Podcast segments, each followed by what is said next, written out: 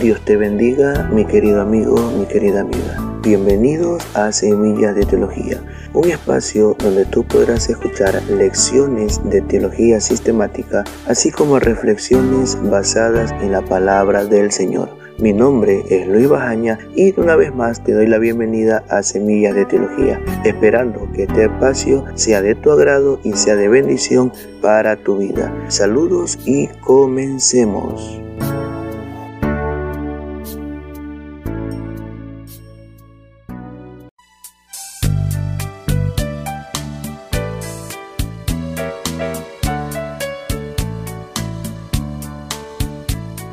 Bien, mis queridos amigos, le damos gracias al Señor por la oportunidad que tenemos de poder acercarnos una vez más para con ustedes. Primeramente queremos pedirle una sincera disculpa porque por motivo de fuerza mayor no hemos podido realizar nuestras transmisiones semana a semana como era nuestra costumbre, decirlo así. Hemos tenido muchos inconvenientes que por fuerza mayor nos han impedido continuar con las transmisiones de los episodios de Semillas de Teología. De hecho, si tú lo recuerdas bien, nuestro último episodio fue publicado el 18 de octubre del año anterior y queremos retomar nuevamente esta hermosa bendición que el Señor Jesús nos ha dado de poder compartir con ustedes muchos mensajes de la palabra del Señor y lecciones de teología, pidiéndote perdón, mi amigo, mi amiga, tú que de alguna manera estabas esperando un nuevo episodio más, te estoy muy agradecido de que tú puedas continuar escuchando Semillas de Teología. A la vez agradecemos a nuestros hermanos y hermanas, oyentes, amigos y amigas que han escuchado nuestros episodios. Hemos visto que el último episodio ha tenido una muy buena acogida a lo largo de este tiempo. Y queremos una vez más retomar este hermoso mandato, esta hermosa bendición que el Señor Jesús nos ha dado, el cual es de compartir con su pueblo, con su iglesia, con los amigos en general, lecciones de teología sistemática. Así que retomamos con la ayuda del Señor este hermoso mandato de compartir de la palabra, de dar de gracia lo que de gracia hemos recibido y pues aquí estamos una vez más. Vamos a continuar con las lecciones que estamos llevando. En este sentido, estamos viendo la materia análisis a los evangelios y continuaremos con el Evangelio según San Mateo.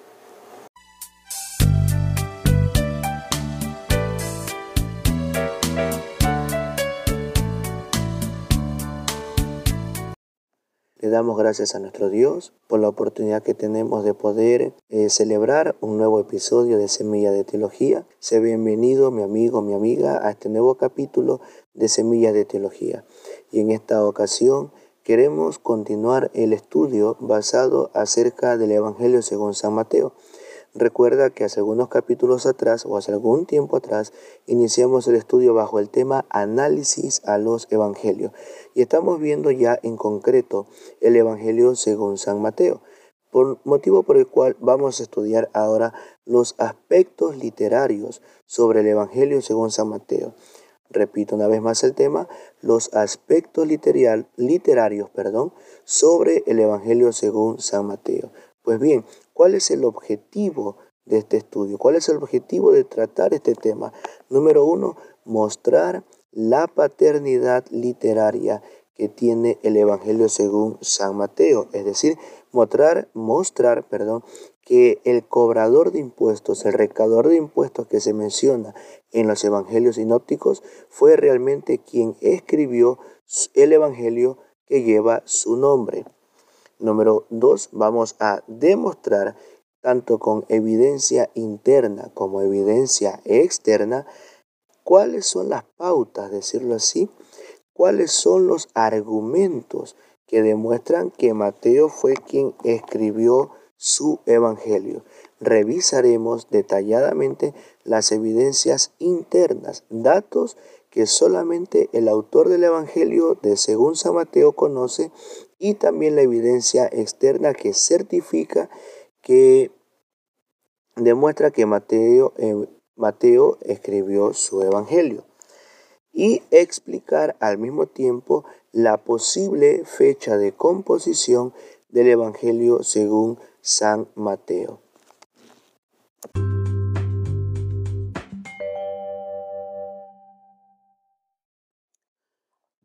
Continuamos nuestra lección acerca del, Evangelio según San Mateo y en esta ocasión vamos a considerar los aspectos literarios sobre el Evangelio de Mateo.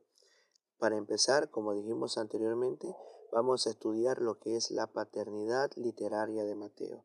Ahora, ¿a qué se le llama o a qué se conoce como paternidad literaria? Sencillo. La paternidad literaria son las circunstancias que muestran que tal o cual persona es el autor de la obra que lleva su nombre. Esto es de vital importancia porque esto nos permite entender la naturaleza y el carácter de la obra como tal. Te repito una vez más, la paternidad literaria son las circunstancias que muestran que tal o cual persona es el autor de su obra. En este sentido, vemos que la iglesia primitiva reconocía que Mateo, el recaudador de impuestos, fue el autor del Evangelio que lleva su nombre, precisamente por las características que muestran o que contiene esta obra literaria. Para empezar, el texto del Evangelio de Mateo muestra a alguien que, si bien es cierto, es judío, también es cierto, fue liberado del judaísmo. Es decir, alguien que fue librado de las costumbres, de las tradiciones que encierra lo que es el judaísmo como tal y abrazó un nuevo camino, decirlo así, es decir, abrazó las buenas nuevas de la salvación. En segundo lugar, eh, dada la profesión que tenía Mateo, que era un recaudador de impuestos, es normal entender que este Evangelio en su original escrito y luego las copias que le preceden, o que le siguen, perdón, las copias que le siguen, eh, tiene, tiende a mostrar, perdón, tiende a mostrar una gran destreza, una gran destreza al momento de redactar los datos, las historias, las situaciones.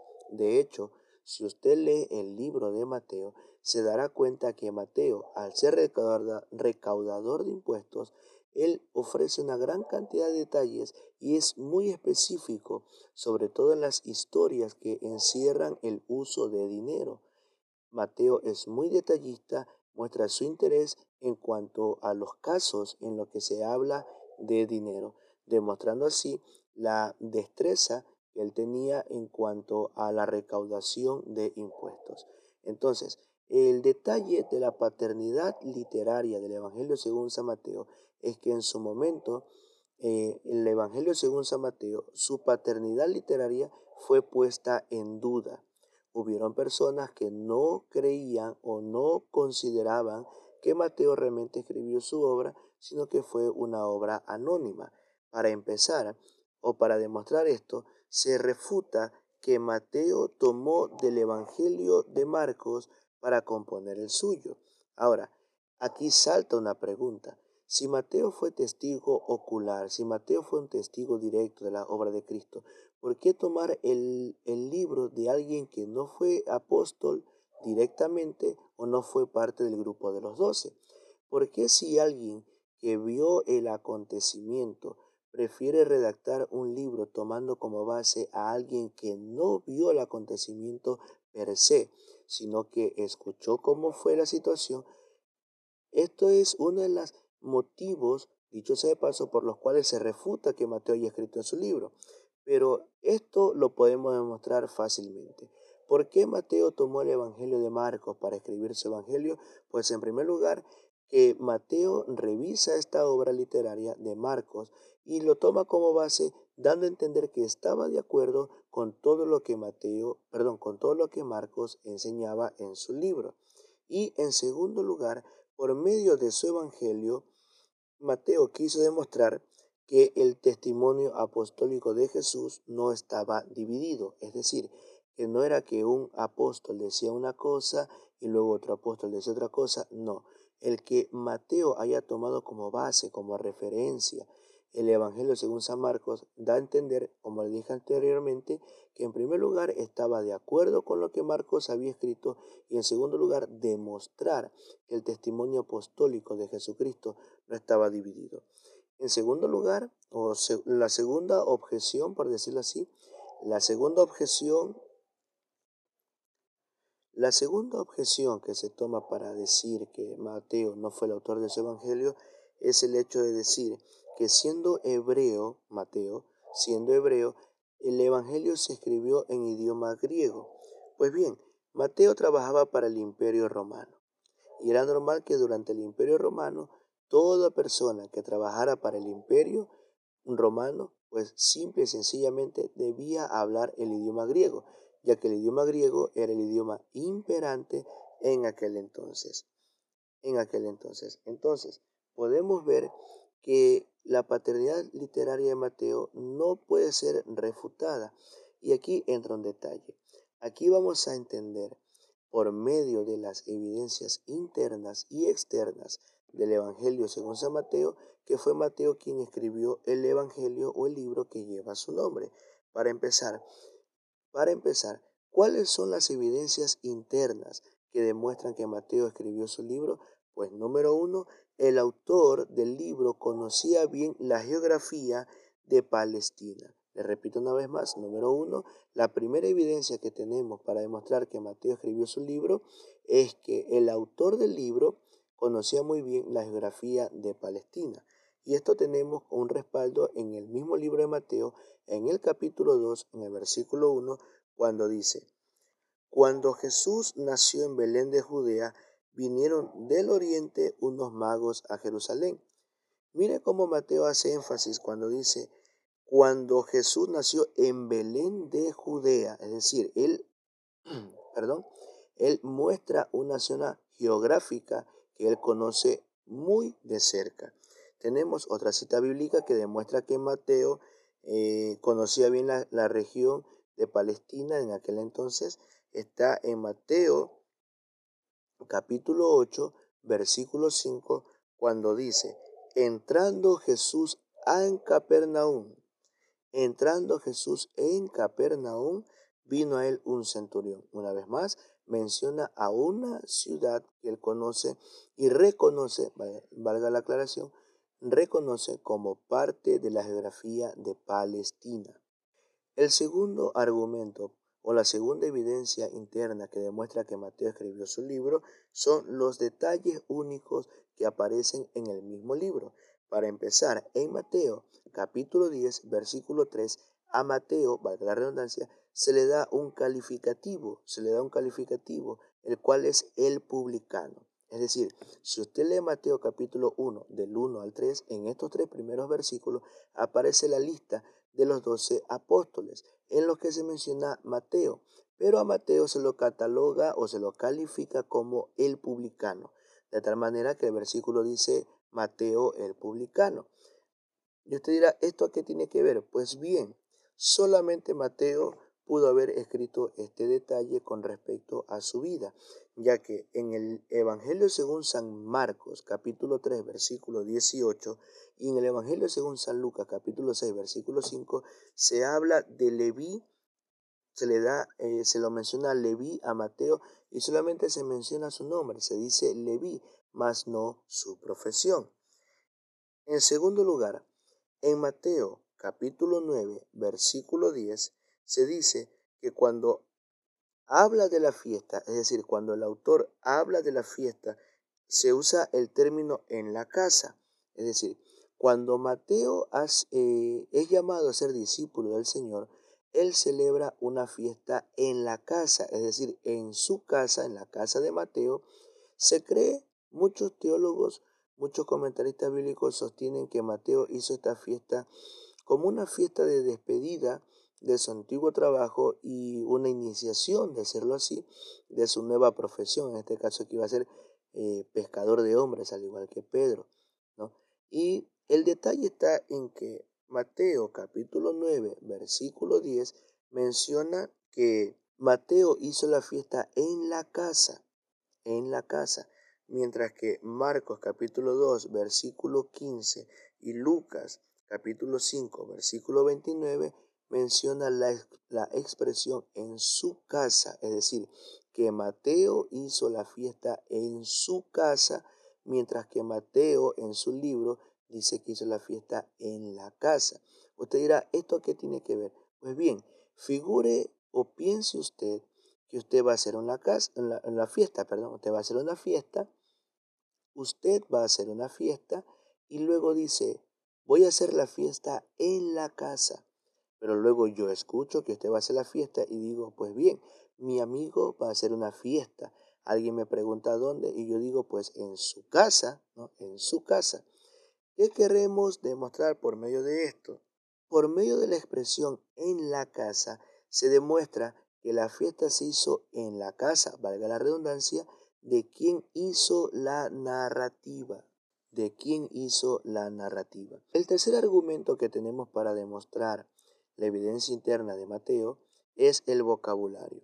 Es decir, Mateo utiliza 115 vocablos griegos que no se hallan en otra parte del Nuevo Testamento y de estos 84 vocablos griegos se repiten una sola vez. Puedo mencionarte uno. Mateo cuando habla del pastor utiliza la palabra poimen, poimen, P-O-I-M-E-N, poimen. Poimen traduce obviamente pastor, pero ¿qué significa poimen? ¿Qué hace referencia poimen? Poimen hace referencia a alguien que cuida, que alimenta y que obviamente protege el rebaño. Entonces, por medio de esta palabra poimen, podemos entender un poco más de lo que es el pastorado en la iglesia del Señor. Al mismo tiempo, como publicano que era, sabía leer y escribir y estaba familiarizado con el método de llevar registro de dinero, ya que Mateo contiene más referencias a dinero que otros evangelios. Yo le mencionaba hace un momento que Mateo es muy detallista, muy específico en las historias que tienen que ver con dinero. Entonces, como publicano que él era, como recaudador de impuestos que él era, y recuerde que dicho sea de paso, en aquel entonces, ser recaudador de impuestos era un empleo de muy baja condición, era muy mal visto, era considerado un traidor a, la nación israelita, pues como publicano que él era, él obviamente sabía leer y escribir porque tenía que redactar pues los informes de los impuestos para el imperio romano y en ese sentido estaba familiarizado con el hecho del registro o de registrar cantidades de dinero. Por ese motivo, como le mencioné hace un momento, Mateo contiene más referencias a dinero que cualquier otro escritor de los evangelios. El cuarto argumento que tenemos para demostrar que Mateo escribió su libro es que el autor del Evangelio según San Mateo estaba familiarizado, ojo, familiarizado con las costumbres, tradiciones e historias judías y con las clases de personas que hay en ellas. Por ejemplo, en Mateo capítulo 1, versículo 18, dice de la siguiente manera, el nacimiento de Jesucristo fue así, estando desposada María, su madre con José, antes que se juntasen, se halló que había concebido por el Espíritu Santo. Usted dirá, ¿qué tiene que ver este versículo? Pues mucho. Mateo en ese versículo está demostrando una costumbre que tenía el pueblo de Israel. María, dice Reina Valera del 60, estaba desposada con José. Desposada con José, es decir, estaba comprometida, como diría otra versión de la palabra. María estaba comprometida con José. Y una costumbre muy común en los judíos, o en los judíos de aquel entonces, que ningún judío se habría de acercar o llegarse a su novia antes del matrimonio.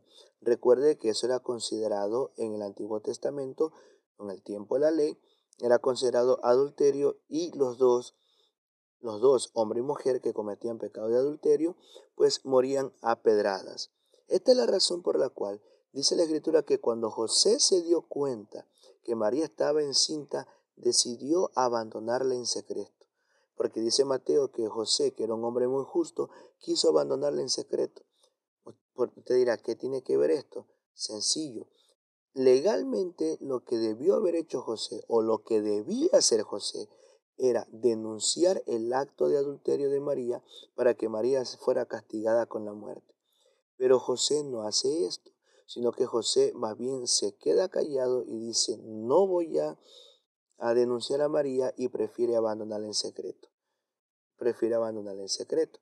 Luego tenemos Mateo capítulo 14 versículo 1, donde dice, en aquel tiempo Herodes el tetrarca oyó la fama de Jesús. Hace referencia a un Herodes, a este Herodes que gobernaba en aquel entonces. Y quiero añadirle un ejemplo más.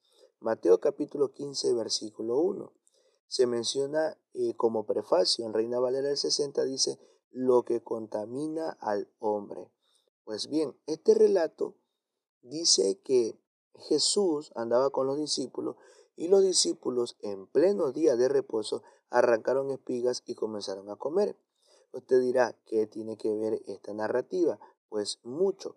Mateo, como escribe a los judíos y escribe en un lenguaje y utilizando palabras, dialectos que los judíos podían entender, Mateo no pasa a detallar, a detallar esta pregunta que le hacen los fariseos a, a Jesús cuando le preguntaron, ¿por qué tus discípulos comen o hacen lo que no es lícito hacer en día de reposo? Si usted lee la misma historia en Marcos y en Lucas, se dará cuenta que tanto Marcos como Lucas proceden a explicar esta tradición que tienen los fariseos, mientras que Mateo no lo hace. Yo siempre pongo este ejemplo. Si yo sé de química y voy a hablar con alguien sobre química, si yo considero que la persona que me va a escuchar sabe de química, no necesito explicarle nada porque los términos que yo utilizo o que yo utilizaré, eh, él lo va a captar, lo va a entender de la, de la mejor manera, con toda naturalidad. Pero si yo hablo de química con alguien que no sabe de química, entonces sí me va a tocar explicar ciertos temas, ciertos eh, términos eh, aplicados a la química. Lo mismo ocurre con el Evangelio de Mateo. Mateo pasa a no explicar las costumbres porque entiende que su auditorio judío habría de entenderlo. Otro argumento que tenemos para demostrar la evidencia interna de Mateo es que el autor del Evangelio de Mateo conocía muy bien el Antiguo Testamento. Ojo, conocía muy bien el Antiguo Testamento. Tal es el caso que hay aproximadamente 100 citas bíblicas, ojo, 100 citas bíblicas del Antiguo Testamento que mayormente son citas de los Salmos, Deuteronomio, Isaías y Jeremías. Mateo utiliza más o aproximadamente, perdón, de 100 citas de todo el Antiguo Testamento, mayormente de los Salmos, mayormente de Isaías, Jeremías y de Deuteronomio. A veces Mateo utiliza una cita directa, mencionando el autor de ser necesario. Por ejemplo, vemos en Mateo 2, 17 que la expresión dice, entonces se cumplió lo dicho por el profeta Jeremías. Es decir, en este caso, Mateo utiliza un término o utiliza directamente un versículo del, del profeta Jeremías. De otras veces es una cita compuesta, es decir, en otras ocasiones Mateo habla un versículo que es la unión de dos o más versículos. Por ejemplo, tenemos en Mateo capítulo 15, versículo 4, que dice, porque Dios mandó diciendo, honra a tu padre y a tu madre, y el que maldiga al padre y a madre muera irremisiblemente. Pues bien, este versículo de Mateo es un versículo compuesto de dos citas bíblicas, de Éxodo 20:12 y Éxodo 21:17. Entonces, como conocedor del Antiguo Testamento, Mateo se toma toda la libertad, toda la libertad de utilizar la mayor cantidad de citas posible de la ley de los salmos y de los profetas para demostrar que Jesús es el Hijo de Dios. Bien, ahora vamos a entender o vamos a conocer la evidencia externa Ojo, la evidencia externa que muestra que Mateo escribió su libro. En primer lugar, la primera evidencia externa que tenemos de la, de la autoría de Mateo es la famosa Didache. La famosa Didache que fue escrita a finales del siglo I y esta Didache cita a Mateo más que cualquiera de los demás evangelios. Ojo, la Didache es un libro de doctrina que fue enseñado que es una recopilación de doctrinas que fueron enseñadas por los apóstoles. Es una recopilación de la sana doctrina que enseñaron los apóstoles, eh, se la conoce como la Didache o la Didache, y esta Didache contiene más citas de Mateo que de cualquier otro evangelio. Al mismo tiempo tenemos historiadores antiguos que avalan, que demuestran la autoría de Mateo. Por ejemplo, tenemos al obispo Papías. Papías fue un obispo de Hierápolis y Papías atribuyó la autoría de, de Mateo a su libro, ya que, eh, ya que Papías declara y dice, Mateo juntó los oráculos en el idioma hebreo y cada uno los interpretaba lo mejor que podía. Luego tenemos otros historiadores, como en el caso de Orígenes, como el caso de Ireneo, de Hipólito, que apoyan la afirmación de Papías, y también tenemos al historiador Eusebio. ¿Qué dice Eusebio tocante a Mateo? Eusebio dice, Mateo, habiendo predicado el principio a los hebreos, cuando estaba a punto de salir en busca de otros, puso por escrito en su idioma nativo el Evangelio según él mismo. Y esta es la declaración de Eusebio. Entonces podemos ver que la evidencia tanto interna como externa avala la autoría del Evangelio según San Mateo. Pero alguien dirá, ¿cuándo fue compuesto? ¿Cuándo se escribió este libro? Pues bien, la fecha en que se escribió este libro se estima en que Mateo escribió su libro entre el 63 y el 66 después de Cristo. En todo caso, pudo haber sido o debió ser, perdón, la fecha de composición debió ser antes del 70 después de Cristo. ¿Por qué decimos esto? Porque en el 70 después de Cristo se hizo la invasión a la Tierra Santa, la invasión a Jerusalén por parte del general Tito y destruyó toda la ciudad de Jerusalén. Eh, cumpliendo así, cumpliendo así la profecía de Mateo capítulo 24, versículo 2, cuando Jesús dijo que no quedaría piedra sobre piedra que no fuera derribada. Y de esta manera vemos que Mateo fue escrito entre el 63 y el 66 de nuestra era, pero antes del 70, porque si se hubiera escrito antes del 70 de nuestra era, perdón, si hubiera escrito después, si se hubiera escrito después del 60 de nuestra era, Mateo muy probablemente hubiera redactado en su libro la caída de Jerusalén. Pues bien, mis queridos amigos, mis queridos hermanos en la fe, esto ha sido la, los aspectos literarios tocante al Evangelio según San Mateo.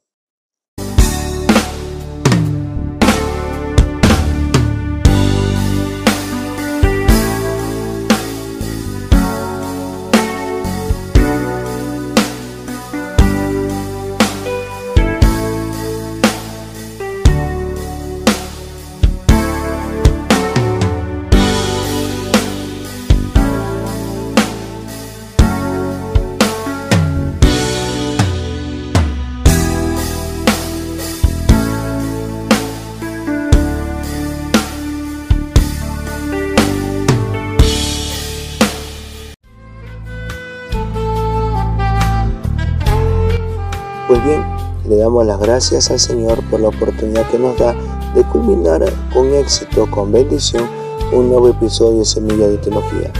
Se despide tu amigo y hermano en Cristo, Luis Bajaña, no sin antes recordarte que puedes seguirnos en la página Semillas de Teología, puedes buscarnos en YouTube también como Semillas de Teología, donde estaremos publicando verdades basadas en la palabra del Señor. Puedes buscarme también en mi Facebook como Luis A. Bajaña. Puedes buscarme como Luis Bajaña E en Instagram y en Twitter puedes buscarnos como Luisito Bajana. Luisito Bajana. Se despide tu amigo en Cristo, Luis Bajaña, deseándote que Dios te bendiga y que Dios te guarde.